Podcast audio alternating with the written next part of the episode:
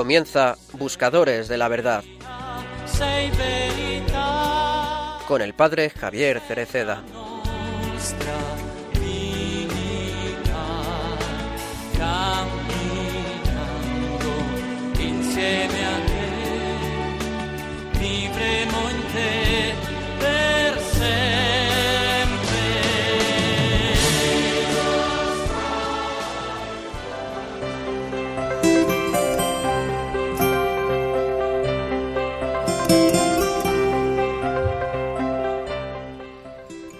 La Eucaristía nos anima. Incluso en el camino más accidentado, no estamos solos. El Señor no se olvida de nosotros y cada vez que vamos a Él nos conforta con amor. La Eucaristía nos recuerda además que no somos individuos, sino un cuerpo. Como el pueblo en el desierto recogía el maná caído del cielo y lo compartía en familia, así Jesús pan del cielo, nos convoca para recibirlo juntos y compartirlo entre nosotros. La Eucaristía no es un sacramento para mí, es el sacramento de muchos que forman un solo cuerpo. Nos lo ha recordado San Pablo, porque el pan es uno, nosotros, siendo muchos, formamos un solo cuerpo, pues todos comemos del mismo pan. La Eucaristía es el sacramento de la unidad. Quien la recibe se convierte necesariamente en artífice de unidad porque nace en él, en su ADN espiritual, la construcción de la unidad. Que este pan de unidad nos sane de la ambición de estar por encima de los demás, de la voracidad de acaparar para sí mismo, de fomentar discordias y diseminar críticas que suscite la alegría de amarnos sin rivalidad, envidias y chismorreos calumniadores. Y ahora, viviendo la Eucaristía, adoremos y agradezcamos al Señor por ese don supremo, memoria viva de su amor, que hace de nosotros un solo cuerpo y nos conduce a la unidad.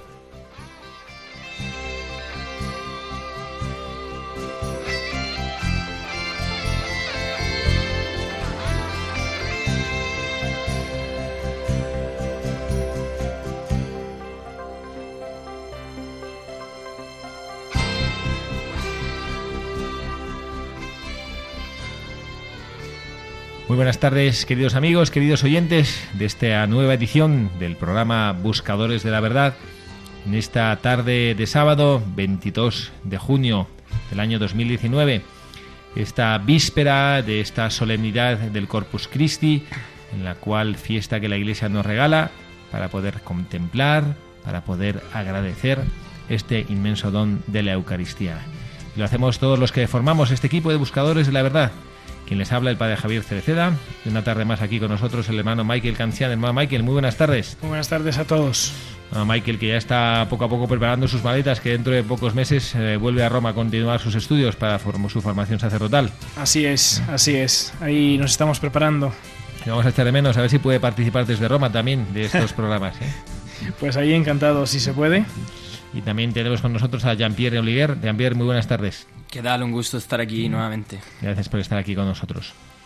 Y bueno, pues como les decíamos, estamos aquí en esta víspera, aunque ya sabemos que en la tradición antigua española hemos celebrado esta fiesta del Corpus Christi el jueves previo, antes de ayer, pero lo estamos celebrando, lo celebraremos mañana, esta fiesta del Corpus Christi, esta solemnidad del Sagrado Cuerpo y Sangre de nuestro Señor Jesucristo. Lo hacemos además con una devoción particular en este mes de junio, este mes del Sagrado Corazón.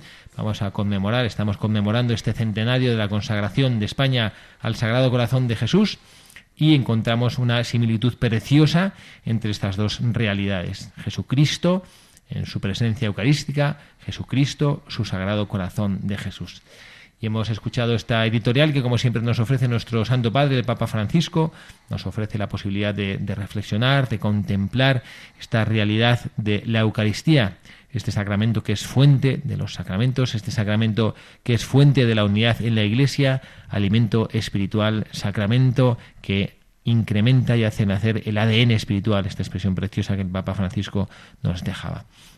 y vamos a buscar una figura, como siempre un buscador de la verdad, en la cual podamos eh, dirigir la mirada, podamos reflexionar a lo largo de esta hora, en la cual en esta radio de nuestra Madre, la Virgen María, vamos a compartir reflexiones que nos hagan crecer en el amor a la Eucaristía. Y vamos a mirar la vida de un joven que supo dar hace muchos años su vida por amor a la Eucaristía.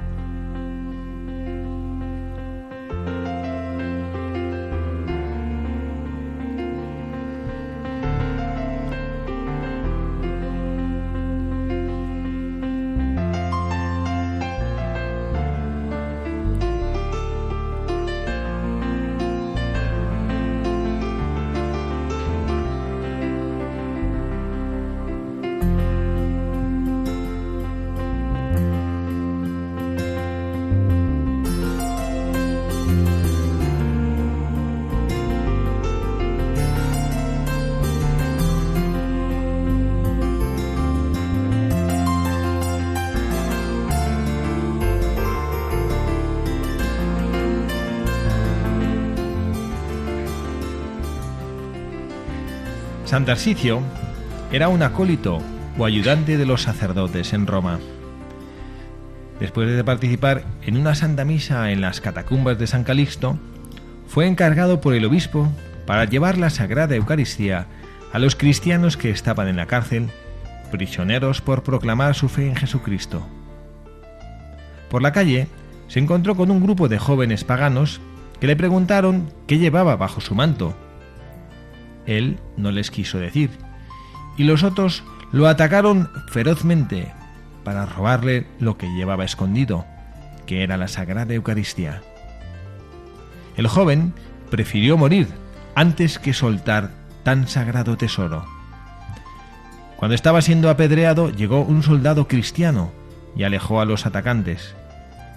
Tarsicio le rogó que llevara la Sagrada Eucaristía a los encarcelados y murió contento de haber podido dar su vida por defender el sacramento y las sagradas formas donde está el cuerpo y la sangre de Cristo.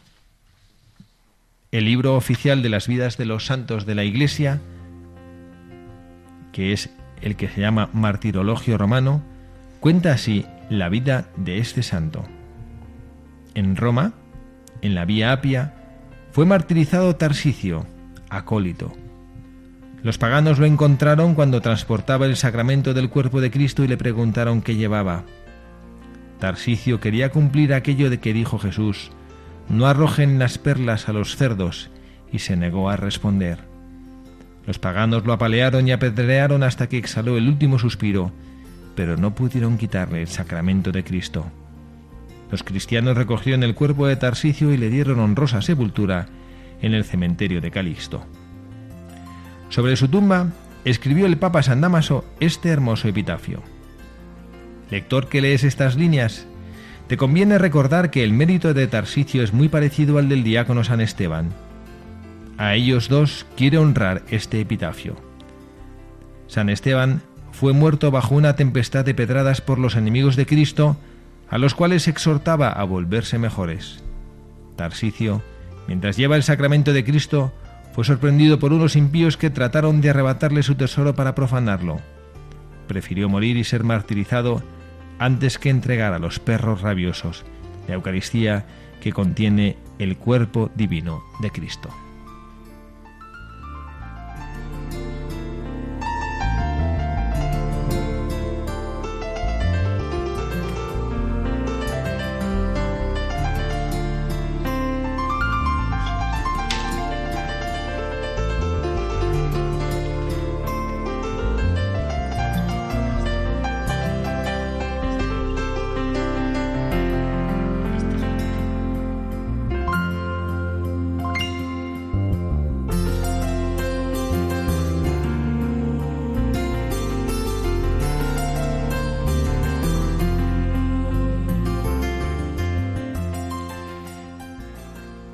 Esta es la vida de Santarsicio, este joven que además es modelo, hermano Michael, para muchos jóvenes, ¿no? También en los grupos juveniles con los que usted trabaja se le presenta también como modelo. Así es, así es. Sobre todo a los chicos que se van preparando para la primera comunión, pues es su, su ejemplo a seguir para formarse y para seguir su, o sea, su vida, para sacar luz cuando van a recibir su primera comunión. Este es el joven que supo hacer valer por encima de todo, el amor que él tenía a la Sagrada Eucaristía. Queremos saludar también que se acaba de unir, que ha llegado un poquito tarde al estudio para algún compromiso que seguramente tenía, a Carla Guzmán. Carla, buenas tardes. Muy buenas tardes, padre. Gracias por estar aquí. Sé que no te querías perder este programa, que tú quieres también de una enamorada de la Eucaristía y de las adoraciones y de estar presente junto a Jesucristo. Pues la verdad es que sí. Yo creo que es de las cosas cuando estoy así como momentos de bajón y tal, es lo que más me da alegría y ganas ¿no? y fuerzas para seguir adelante. Es como nuestro alimento, yo creo, ¿no? para todo católico.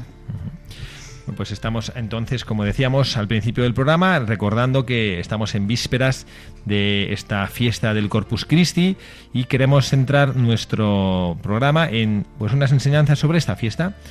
Ciertamente cuando Santarsicio, que es el modelo al cual miramos hoy, no vamos a, no vamos a reflexionar tanto sobre su vida porque sabemos que era un hombre que tenía un joven que tenía conocimiento y amor a la, presencia de Jesucristo en la Eucaristía, pero sí vamos a tratar de reflexionar sobre aquello en lo que él, probablemente de una manera implícita, no, no explícitamente, en lo que él creía. Y vamos a tratar de que los, los diez mensajes de este buscador de hoy, de este defensor de la Eucaristía, de este enamorado, que a mí además me parece precioso de lo cuando hemos leído de su biografía, que dice que él murió contento de poder dar su vida en defensa del cuerpo de Jesucristo. Bueno, pues que nosotros también vivamos, no creo que tengamos ninguno la ocasión de tener que sacrificar y derramar nuestra sangre por defender la Eucaristía, pero sí que podemos gastar nuestra vida defendiendo y, amando esta presencia de Jesucristo en la Eucaristía. Pero antes de comenzar a, pues meditar en estas diez verdades, en estos diez mensajes que esta fiesta del Corpus Christi ofrece a nuestros buscadores de la verdad, a mí me gustaría comentar con Jean-Pierre, que es el más joven de los que estamos aquí en el estudio, el motivo, porque yo sé que tú, que en el colegio que, en el que trabajas, en el que haces tú como tu voluntariado este año que estás de colaborador, este joven chileno que si para los oyentes que no recuerden haberle escuchado nuestro programa, es un joven de 18 años que ha decidido entregar un año de su vida a Jesucristo, a la iglesia, y ha venido a ayudar a trabajar con los grupos de jóvenes aquí en España. Y yo he visto que Jean-Pierre con, con, frecuencia, bueno, con frecuencia, tres, cuatro veces este año, ha participado en, adoraciones que organizan los jóvenes del colegio. Y a mí me gustaría saber, tú que eres joven y que estás muy cerca de ellos en su edad, qué experiencia eh, podrías compartir con todos los seguidores de este programa de Buscadores de la Verdad sobre lo que eh, atrae a los jóvenes, que parecería que esto de la Eucaristía, esto de la adoración, esto de los adoradores nocturnos, que era una cosa que pasaba hace muchos años en España, como que estuviera pasado de moda. ¿Tú crees que está pasado de moda la adoración? Yo creo que mm, la adoración para nada está pasada de moda y de a poco cada vez los jóvenes nos damos más cuenta de lo necesaria que es, eh, porque llevamos una vida tan acelerada que a veces no nos damos la pausa necesaria para admirar cosas tan grandes como es la Eucaristía. Y, este año particularmente, que tengo la oportunidad de ir a misa todos los días, que tengo adoración todas las semanas, que tengo sacerdotes presentes casi en todo momento eh, para recibir el sacramento, eh, he aprendido a mirarla con un poco más de gratitud y a valorarla mucho más, a pesar de poder recibirla con mucha más frecuencia. Como que uno pensaría que tal vez la, uno la da por asegurada y, pierde un poco ese atractivo, pero todo lo contrario. Mientras más uno la recibe, eh, más uno la valora y con más frecuencia la quiere recibir. Particularmente las oraciones, es esa pausa semanal que te da una paz tremenda. Estar ahí 45 minutos, 20 minutos o 5 minutos, el tiempo que sea, pero ponerte de rodillas y poner todas tus intenciones y en un momento de silencio mirarlo cara a cara es algo que, da mucha paz y que es lo que todo joven está buscando en, medio de este, eh, bueno, digamos, momento de su vida que todo gira demasiado rápido. yo la verdad lo que dice Jean-Pierre, que yo me acuerdo, eh, mi madre que siempre en, casa nos ha llevado a, adoraciones, yo recuerdo de chiquitita, como algo eh, como raro. O sea, a ver, No, porque las adoraciones eran siempre eh, las adoraciones de hoy en día y luego ves este grupo de jóvenes, por ejemplo, los grupos de Hakuna, ¿no? Que adoraciones con música, animadas, gente joven, ves las iglesias abarrotadas. Yo me acuerdo de la época, no sé, era como todo como más, ¿no? Más serio. Usted, padre, no, cuando iba con sus padres, no era como más. Y que siempre cantábamos en latín. Ciertamente la, la evolución del culto eucarístico es significativa desde los tiempos de nuestros padres. Es verdad que antes del Concilio Vaticano II, que, que, pilla un poco lejos, pero que su herencia, que sus, sus efectos todavía perduraron en el tiempo, la, adoración preconciliar, digamos, era una adoración muy austera, austera en el sentido de, bueno, pues quizá ausencia de simbolismos o de otros gestos que acompañaran la oración. Mm, yo creo que, bueno, pues que es verdad que hay que encontrar un es verdad que ahora mismo es mucho más mm, facilitadora para la oración. También es verdad que bueno hay que cuidar que no sea que no corramos el riesgo de bueno de, una excesiva cantidad de actividades que lo que hacen es bueno pues como que nos nos ayudan a bueno pues a, quizá fomentar un sentimiento pero que nos impiden ese, ese diálogo fructífero que al final todo esto lo que supone y que es como decías tú ahora Carla que, que ayuda y que facilita y que por eso con tantos jóvenes pues que hay un, que hay un rato de música y demás pero luego hay ratos largos de silencio delante del Señor que esos son que, eso son lo que lo que es fructífero ¿no? encontrarte delante del Señor y lo decía Jesucristo en Getsemaní, cuando veía que sus discípulos se quedaban dormidos, ¿no? ¿No habéis podido velar conmigo ni siquiera una hora? Bueno, pues esta es la invitación que nosotros escuchamos a través de los tiempos y que por eso nos paramos para dedicarle una hora al Señor. Y otra idea que quería preguntar a, aquí a los miembros del equipo antes de empezar a analizar estas, estos diez mensajes del Corpus Christi para nuestros buscadores en este día. Han mencionado tanto Carla como Jean-Pierre. Yo quería preguntar al hermano Michael, que también él, eh, esto quizá lo vive han mencionado los dos el tema de la serenidad. Es verdad que vivimos en una sociedad, bueno, los que viven en las grandes ciudades, los que nos están escuchando, se darán, creo que compartirán con nosotros que a veces en las grandes ciudades como que todo va con mucha prisa, vas corriendo, que no llegas y, se, y parece que, que, la quietud desaparece de nuestra vida. Y es una quietud que reaparece cuando nosotros estamos delante del Señor.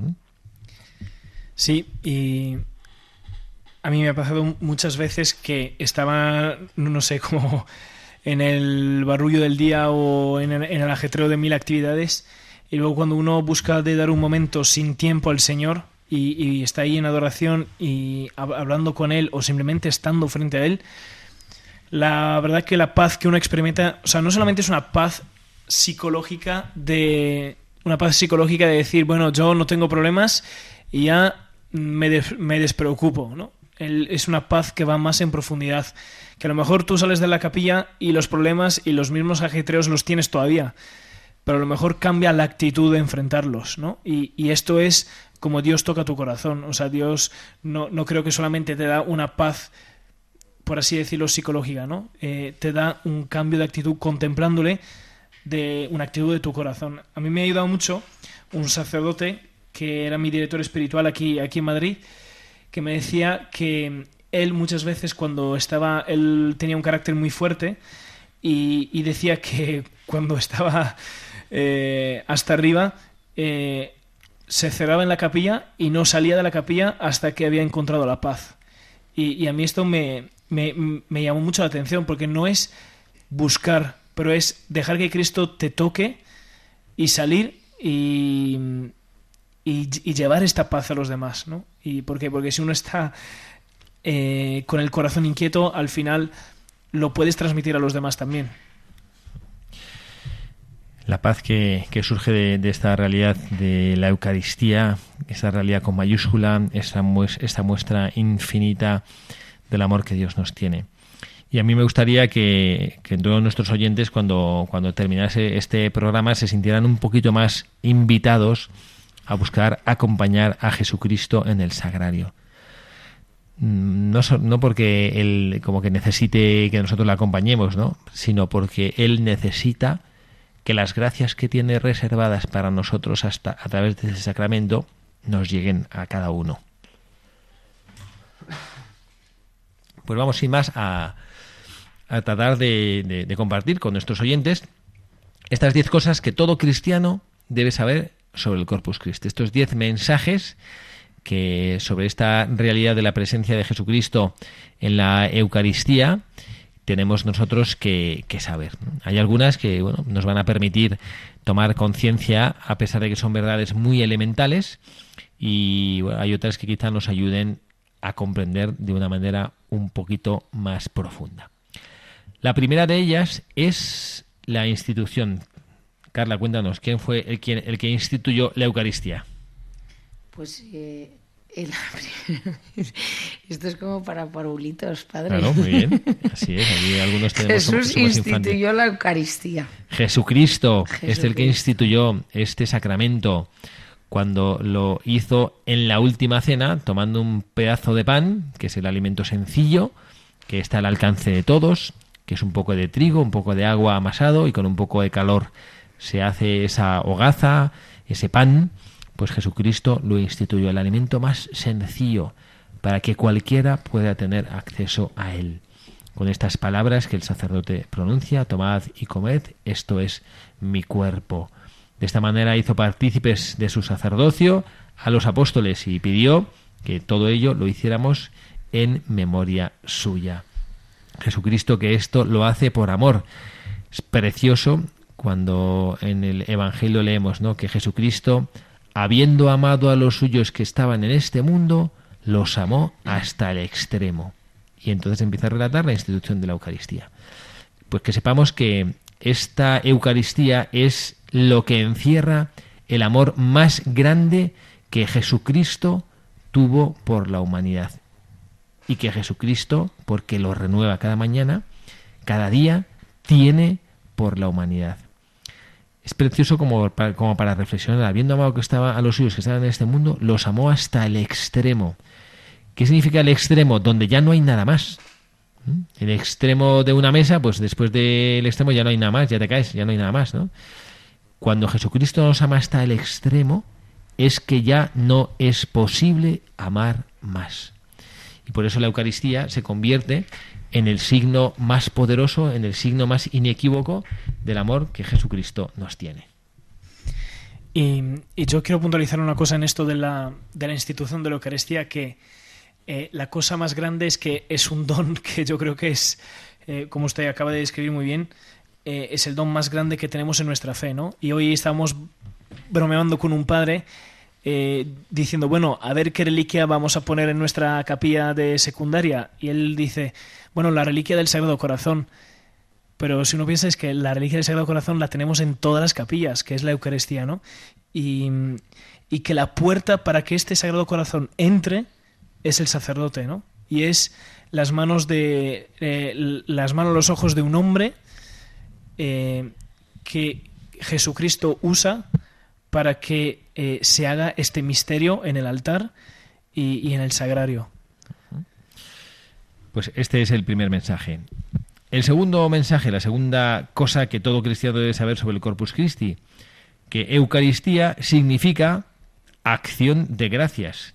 Esto es lo que significa exactamente esta palabra Eucaristía, que es una palabra griega y que se aplica a este sacramento porque Jesucristo, cuando lo instituyó, dio gracias a su Padre. Y por eso cuando nosotros celebramos una Santa Misa, lo que estamos haciendo es dar gracias. Incluso cuando es una misa de funeral, y que está y le rezamos con tristeza por alguien que se ha marchado, es una misa de acción de gracias. Estamos dando gracias a Dios por la vida de esta persona, la que se ha marchado y por lo que nos ha podido beneficiar con su presencia entre nosotros. Cuando celebramos una misa para pues para celebrar las bodas de plata de un matrimonio, lo hacemos porque el Señor ha regalado a esa familia pues 25 años o 17, los que sean, de matrimonio y que quieren agradecer al Señor. Por eso la mejor manera, el sacrificio de la Eucaristía es el mejor modo con el cual un cristiano puede agradecer a Dios todos los beneficios que nos concede. Esto lo vemos con frecuencia que, bueno, los jóvenes a veces les, les, les causa un poquito de pesar ir a misa, ¿no? Yo no sé a Carla con sus hijos, que son pequeños todavía, si son dóciles para acudir a la misa dominical o ya empiezan a protestar, pero bueno, es una manera preciosa y hay que enseñar a los niños que cuando uno tiene algo por lo cual quiere dar gracias a Dios, la mejor manera posible es yendo a misa. Yo creo que cuando les empieza a dar un poco más pereza en la adolescencia. todavía son dóciles, son dóciles. Se dejan, hacen caso a su madre todavía. Sí, la verdad que todavía sí. ¿no? Y de hecho, lo que le iba a decir antes, que me ha cortado, pero no pasa nada, que, que lo que cuando yo iba de pequeña a las adoraciones, que me chocaba mogollón, pero a mis hijos les, les hace plan y les gusta. Sí, sí, de hecho el otro día tuvimos en el cole la adoración de acción de gracias por el curso y, nunca me había llevado a Jaime, que tiene seis años y la verdad que es bastante inquieto. Salió un poco a madre. Y estaba, y logré, y estaba sentado. Y entonces yo le intentaba explicar, claro, porque él no entendía, porque estábamos todos en silencio, el sacerdote con el incienso y todos mirando. Y entonces yo le explicaba que ahí estaba el cuerpo de Cristo. Y entonces la verdad que es gracioso como entonces yo le explicaba pues que ahí estaba y ahí pues que le podía pedir y hablar de su familia y también que ahí iba eh, pues que estaba Jesús y estaba en presencia de, de todos y de los ángeles y de sus abuelos que ya habían eh, abuelo marchado al cielo y tal y entonces me hacía unas preguntas, la verdad que los niños son bastante graciosos. Me decía, entonces mamá, entonces eh, cuando nos muramos nos convertimos todos en fantasmas. Pero es verdad, es verdad. No, pero estaba encantado y, y la verdad que, que, no, que ellos disfrutan a su manera y si van desde pequeñitos les vas enseñando, ¿no? Yo creo que es bueno cuando de repente pretendes que, que tu hijo que hace la primera comunión y pretendes que vaya todos los domingos como obligación, o sea, yo creo que no puedes obligar sin amar y sin que entiendan, pues no, porque el niño, ¿por qué va a decir ahora yo tengo que ir a misa todos los domingos? ¿Y qué he hecho yo desde los cero años hasta los nueve? Porque ahora, ¿no? No sé, si no lo ven como un, como un castigo, ¿no? Como algo... Ellos la verdad que es verdad que hay a veces que les da más pereza, pues porque tendrán otros planes, pero yo creo que si intentamos acercarles a una misa acorde a su edad. Es verdad que, que igual pues por a veces los padres pues porque queremos el domingo hacer otros planes y entonces les llevamos a misa pues de una que igual el sacerdote está más dirigido hacia gente mayor. Pero yo creo que es bueno intentar buscar una misa de, de niños, acercarte a la parroquia y no y, a mis hijos eso les ayuda un montón. Yo es verdad que antes me venía mejor otro horario, pero vi que, que, es cierto que si vas a una misa de niños donde participan los niños, están metidos en el coro, y luego eh, participan de la vida de la parroquia, la verdad que a ellos les encanta y la disfrutan muchísimo más. Pues ojalá que aprendamos a nuestros pequeños a hacerles valorar este sacrificio, esta acción de gracias que es la Santa Misa. La tercera enseñanza, el tercer mensaje que debemos aprender o que debemos recordar de la mano de San Tarsicio, que tanto amó a Jesucristo en la Eucaristía, es que Cristo se encuentra de forma íntegra en este Santísimo Sacramento. ¿Qué significa que se encuentra de forma íntegra? Vamos a leer lo que desde el siglo XVI, en el Concilio de Trento, la Iglesia definió claramente. Dice así. En el Santísimo Sacramento de la Eucaristía se contiene verdadera, real y sustancialmente el cuerpo y la sangre de nuestro Señor Jesucristo, juntamente con su alma y divinidad. En realidad, Cristo íntegramente. ¿Qué significa esto? Que cuando nosotros vemos la Eucaristía, que es a través del velo del sacramento lo que nosotros lo que nosotros nos permite ver de una manera más directa a Jesucristo, es como si viéramos a Jesucristo mismo. Yo a veces lo pienso y cuando estoy celebrando la Eucaristía en algún lugar donde ves pues a personas que están un poco distraídas, a jóvenes que están hablando, a alguno que no se pone de rodillas, yo pienso, si en vez de mostrar un pedazo de pan redondo apareciera aquí Jesucristo con sus vestiduras, con su grandeza, con la realeza de su rostro, que se le viera, es un hombre, un hombre grande, de gran estatura, digo que estarían todos arrodillados y mirándole con un amor y una devoción. Y sin embargo, muchas veces lo que, lo que nos ocurre es, bueno, pues es como que no acabamos de darnos cuenta, bueno, como si fuera para nosotros la Eucaristía un recordatorio de Jesucristo. Una manera de, sí, más o menos como un souvenir, ¿no? Que, bueno, sí, que Jesucristo está aquí, no, no. La Iglesia, y cuando Jesucristo instituyó la Eucaristía, nos dijo, tomad y comed, esto os recuerda a mi cuerpo. O tomad y comed, esto se parece a mi cuerpo. No, dijo, tomad y comed, esto es mi cuerpo. Bueno, pues en este misterio nosotros comprendemos ese misterio de que Jesucristo se hace realmente presente. Por lo tanto, cuando nosotros veamos la Eucaristía, es el mismo Jesucristo, que pensemos que si le estuviéramos viendo en su forma humana, no estaría más presente que como lo está bajo las especies eucarísticas, que a veces pues nos queda un poco velada por nuestra falta de, visión de esa realidad sobrenatural de lo que está pasando. A mí eso me ayudó una vez un, capellán que, que tenemos en el cole de primaria, que cuando eh, formaba a los niños para recibir la primera comunión en la catequesis, les decía a los niños que, que en el momento de la consagración se pusieran como unas gafas 3D. Y entonces eh, les enseñaba, y era súper bonito, que, que, ellos imaginaran, cuando era en el momento de la consagración, que volvieran al principio de los tiempos, cuando Jesucristo en el cenáculo, ese jueves, Santos, eh, jueves santo, instituyó la Eucaristía. Entonces, como decía eso, que se imaginaran que, o sea, que vieran ahí a Jesucristo en la última cena, que el altar fuera la mesa con los discípulos. Y la verdad que aunque fuera una cosa dirigida a niños, y es verdad que soy a veces un poco Peter Pan, pues a mí eso me ayuda un poco, ¿no? Como trasladarme y, y lo que dice usted, que en vez de como dice, que en vez de ver el, el, pan y el vino, que si viésemos realmente la figura de Jesucristo, pues yo, pues como que me vuelvo, ¿no? Y de repente rememoro en esos momentos de la Eucaristía eh, la, pasión, ¿no? Y eso me hace vivirla con más fervor y autenticidad. No sé, por, por si alguien le puede ayudar, ¿eh? Por algún oyente. Muy bien, muy bien, seguro que sí que nos ayuda a, reflexionar en esta realidad, que está Jesucristo verdaderamente presente en toda su persona en las especies eucarísticas.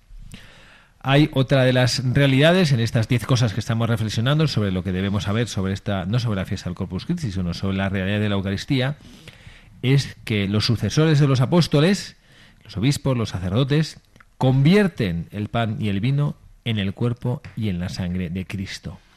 Es decir, que a través del poder que la Iglesia les confiere, se produce ese milagro, que tiene una palabra rarísima, se llama, atentos, transubstanciación, que cambia la sustancia. Y por eso en la, en la Santa Misa cuando nosotros tomamos el, pan, yo solo lo veo, pues eso, cuando, cuando tú celebras y cuando estás preparando, cuando estás preparando para celebrar la misa, pues coges y pones las formas en el copón y bueno, pues las tratas, pues, pues bueno, con, más o menos cuidado para que no se ensucien, pero claro, luego llega un momento que ya no son pedazos de pan, es el cuerpo y es la sangre de Jesucristo. Y esto es, es una verdadera conversión que se opera durante la consagración en esta transustanciación. nueva. pues esto es lo que nosotros tenemos que, alcanzar a comprender y por eso me parece a mí, y bueno, no está mal que lo diga yo que soy sacerdote, pero hablo de mis otros hermanos sacerdotes. Realmente el hombre más poderoso que existe sobre este mundo es un sacerdote, porque tiene el poder, no porque lo ha desarrollado él, sino porque se lo ha dado la Iglesia, de convertir un pedazo de pan y unas gotas de vino en el cuerpo y la sangre del Hijo de Dios.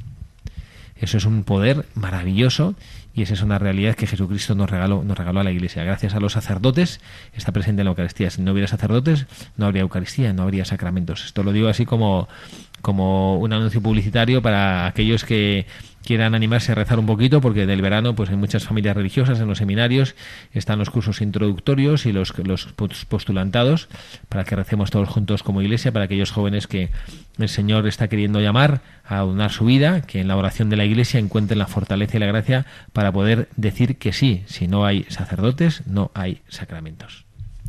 Y yo quiero añadir aquí, bueno, mientras usted estaba hablando, me vino a la mente la frase de la película de Spider-Man que dice que un gran poder conlleva una gran responsabilidad, ¿no? Y, y, y es verdad. O sea, y al final yo creo que la responsabilidad más grande del sacerdote, además de ser fiel a su vocación y todo esto, que es lo más eh, que llama la atención, eh, en la gran responsabilidad de no acostumbrarse a lo que tiene entre las manos, ¿no? Y, de, y de saber poner su corazón siempre en sintonía con lo que con el con el gran poder que tiene, ¿no? Porque también nosotros a veces creo que necesitamos las gafas 3D para aplicar y, e ir más allá, porque también no tenemos evidencia, ¿no?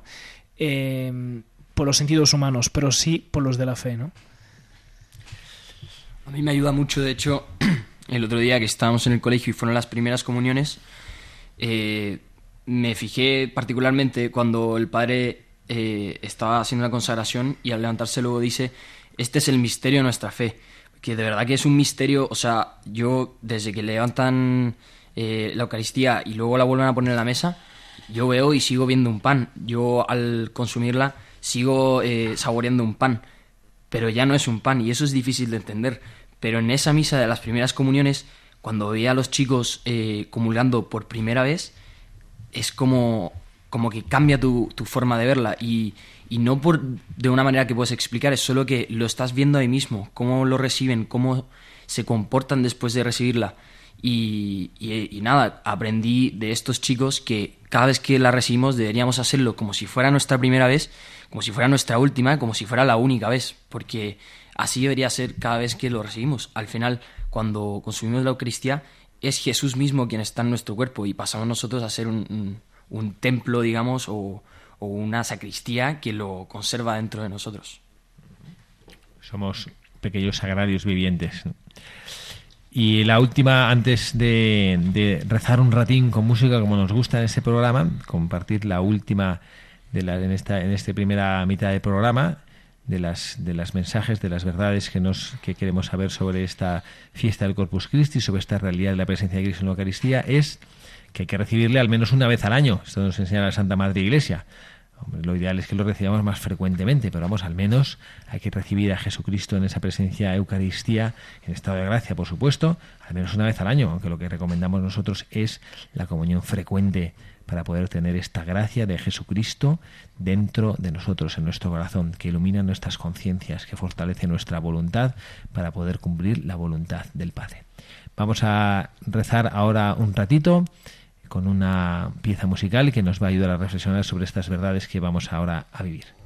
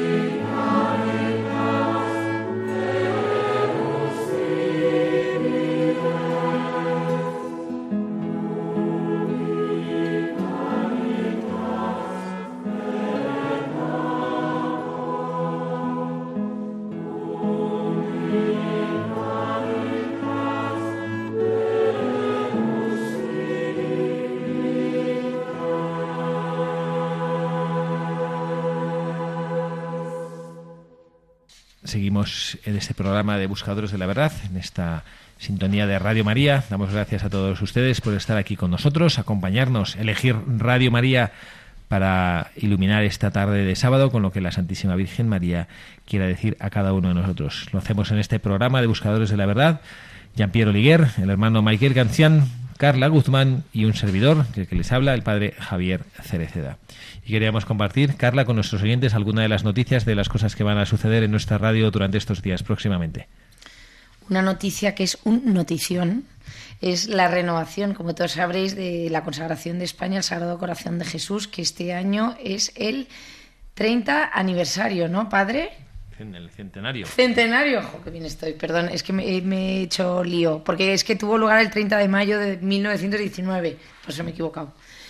Y entonces va a ser eh, retransmitido en directo a través de Radio María el domingo 30 de junio a las 10 de la mañana que desde el Papa Francisco concedió al Santuario de Cerro de los Ángeles un año jubilar, cuyo momento culminante será Santa Misa, domingo 30 de junio a las 10 de la mañana.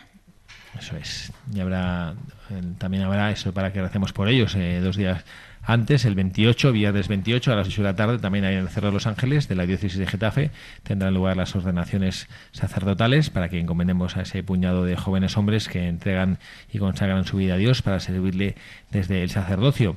De manera particular, celebrando la Eucaristía, que es lo que estamos nosotros ahora hablando y meditando sobre esta realidad de esta Eucaristía, hemos rezado y hemos reflexionado algunas de estas grandes verdades.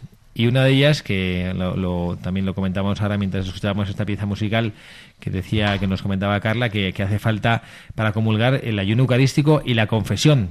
Pero esto no, no se ve como una prohibición, porque esto lo vivimos, esta necesidad del ayuno eucarístico, que es abstenerse en tomar cualquier alimento o bebida, al menos desde una hora antes de la Sagrada Comunión, quitando las aguas y las medicinas, por supuesto, para los que están enfermos y los que están enfermos pues pueden hacerlo, se pueden, eh, digamos, eh, si tienen esa necesidad quedan exentos, pero la realidad no es pues como poner una limitación o fastidiar, sino para que seamos conscientes de lo que nosotros vamos a hacer.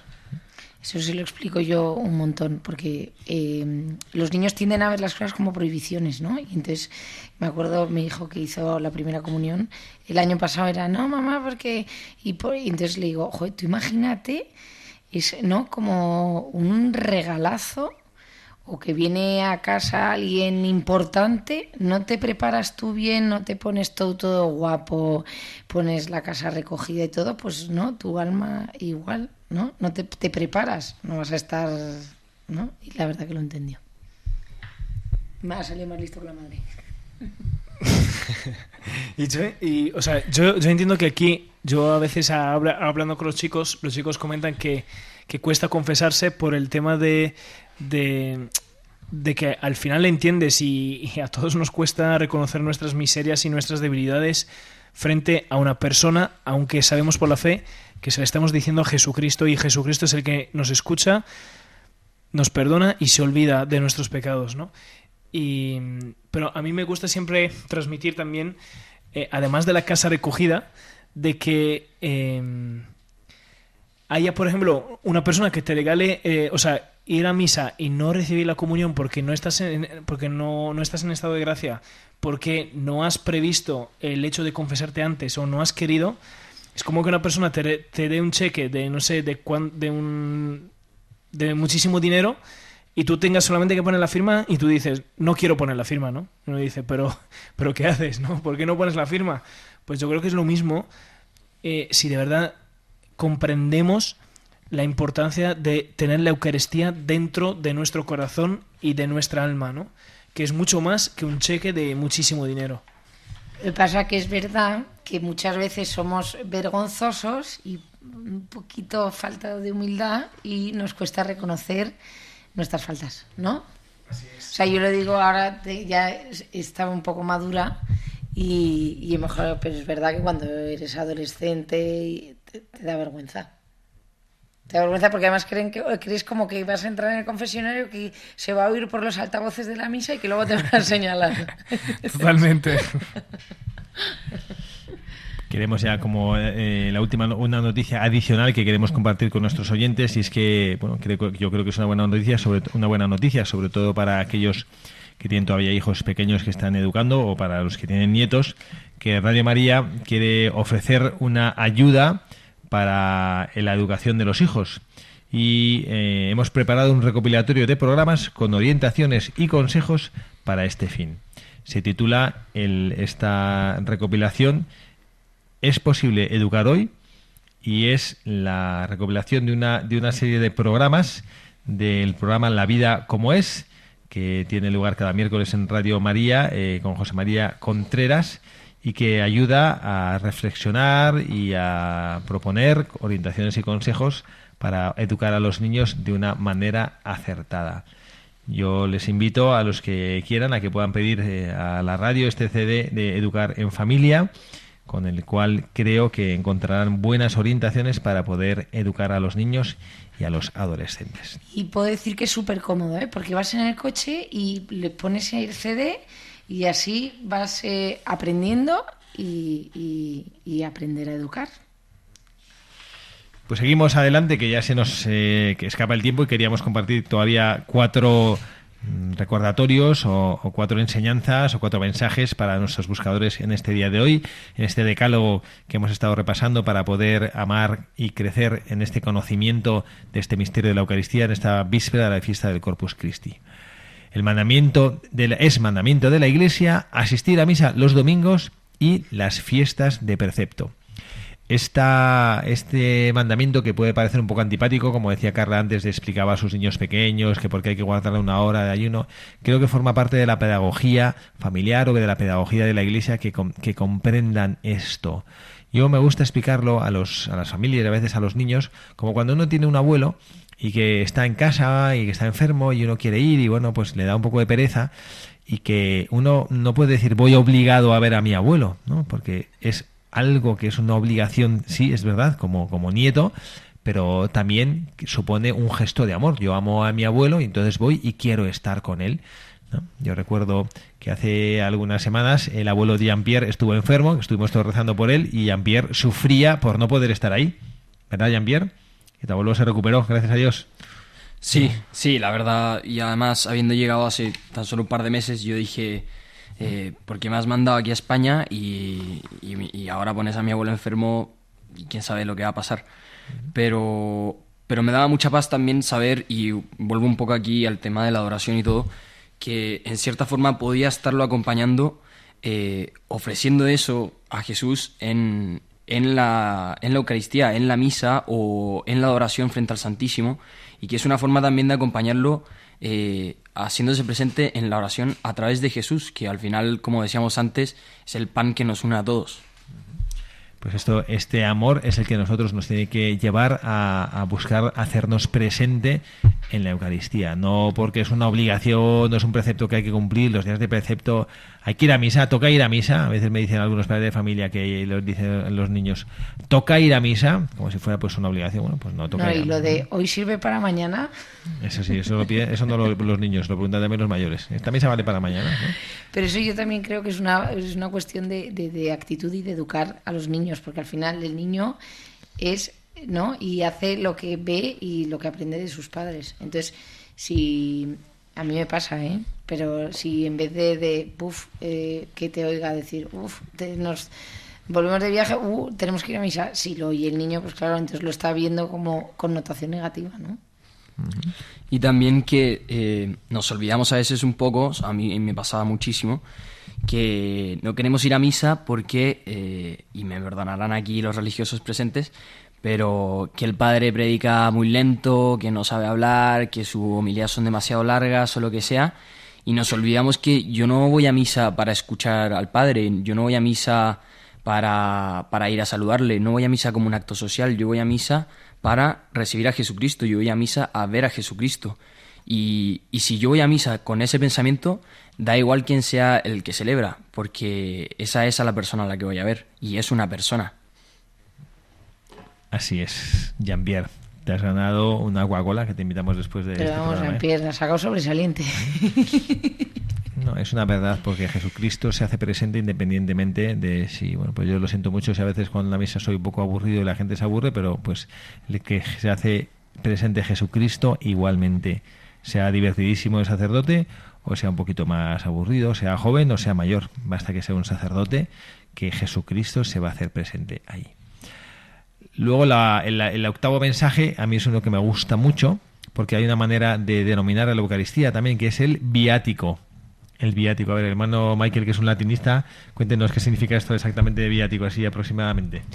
Bueno, el viático em, es, es como el, yo diría, el pasaje para pasar de esta vida a la otra con Jesucristo dentro de ti, ¿no? O sea, que al final que es con el, el que te vas a encontrar. El viático es ese, como es efectivamente ese, alimento espiritual que nos sirve para el camino. El viático es lo que nosotros necesitamos para un viaje. Yo me voy de viaje. ¿Cuál es el viático? Pues lo que necesito para ir por esta, por la vía, por el camino. Y la Eucaristía es ese alimento espiritual que nos ayuda a recordar que Jesucristo nuestro Señor está constantemente presente en medio de su pueblo y de manera particular lo quiere estar para los enfermos, para los moribundos. Y Él quiere, bueno, pues mm, a mí me parece un gesto precioso cuando uno, por ejemplo, está pues a punto de morir, hay veces que los enfermos lo reciben no porque sean moribundos ni están cerca de morir, sino para ese consuelo y esa fortaleza espiritual ante la enfermedad, pero que también a veces los lo reciben los, los moribundos y yo pienso cómo tiene que ser de precioso comulgar ¿no? y, recibir a Jesucristo en la Eucaristía, que requiere todavía el asentimiento de la fe, de decir creo, cerrar los ojos a este mundo y abrirlos y encontrarte con Jesucristo, al que acabas de recibir en la tierra, bajo el signo de la Eucaristía, requiriendo la fe, y luego abres los ojos y ya la fe no la necesitas, porque estás viendo a Jesucristo ahí. Parece que es precioso. Y aquí me encanta la, la, palabra de que la Eucaristía es como alimento espiritual de enfermos agonizantes. Y San Pío de Petrelchina decía que en la misa y en la Eucaristía está todo el Calvario, ¿no? Y es justo cuando más un enfermo y un agonizante tiene más que ver con la Eucaristía, porque comparte la misma suerte, ¿no? Y, y, que, y que cuando lo recibe y que a lo mejor tiene sus heridas, que son heridas morales o heridas físicas o sufrimientos, lo que sea, es cuando de verdad esta persona puede dar sentido y sanar esa herida, ¿no?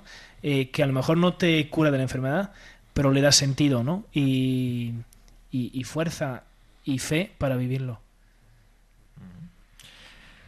Vamos adelante con los ya los dos últimos que los vamos a decir porque esta es una digamos, eso ya es más bien de como de cultura religiosa porque hay gente que me nos pregunta, ¿no? Pero entonces ¿cuándo es la fiesta del Corpus Christi? ¿Es el jueves o es el domingo? Bueno, pues lo que, que este es el, digamos la, la novena lección la, fiesta del Corpus Christi, cuando se estableció en el siglo XIII, es el jueves posterior al domingo de la Santísima Trinidad, que fue el domingo pasado.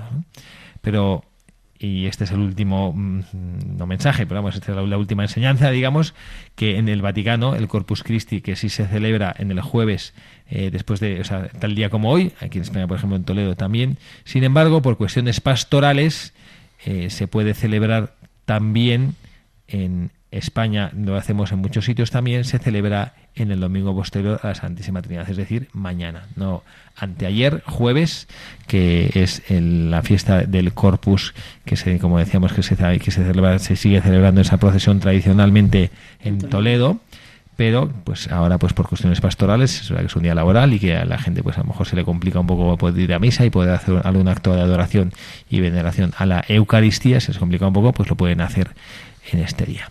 Puedo decir una cosa de enseñanza popular que me recuerda a mi abuela, es un homenaje a mi abuela. Claro que sí. Yo me acuerdo de pequeña que siempre mi abuela decía que hay tres jueves que brillan más que el sol. Jueves Santo, Corpus Christi y la Ascensión. Muy bien. Pues según esta enseñanza popular de la abuela de Carla, vamos a... que es famoso, padre. la mía también lo decía, ¿eh? Vamos a concluir ya este programa dando gracias a todos los a todos los oyentes por estar aquí, por acompañarnos desde Radio María, por hacer grande esta radio con su presencia y por ayudar a seguir manteniendo viva la llama de la fe en nuestra patria, en España, en este país que fue consagrado al Sagrado Corazón de Jesús y que queremos renovar esa consagración y esta patria que es la tierra de María. Gracias, Jean-Pierre, por estar aquí con nosotros. Muchísimas gracias a ustedes. Ojalá puedan vernos de nuevo. Michael, gracias una tarde más. Muchas gracias a todos vosotros. Carla, gracias por estar aquí con nosotros. Muchísimas gracias. Y aquí quien les habla también el padre Javier Cereceda, les agradece su presencia y les desea que tengan un feliz resto de sábado y mañana, domingo, que hacemos los unos por los otros en torno a Jesucristo en la Eucaristía.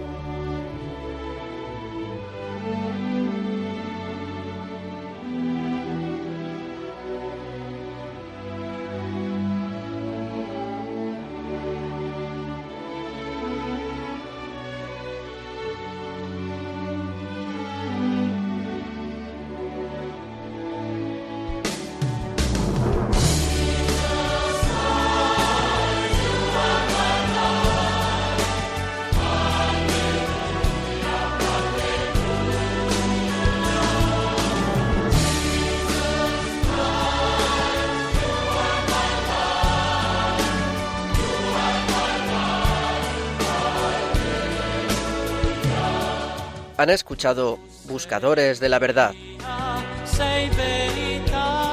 con el padre Javier Cereceda.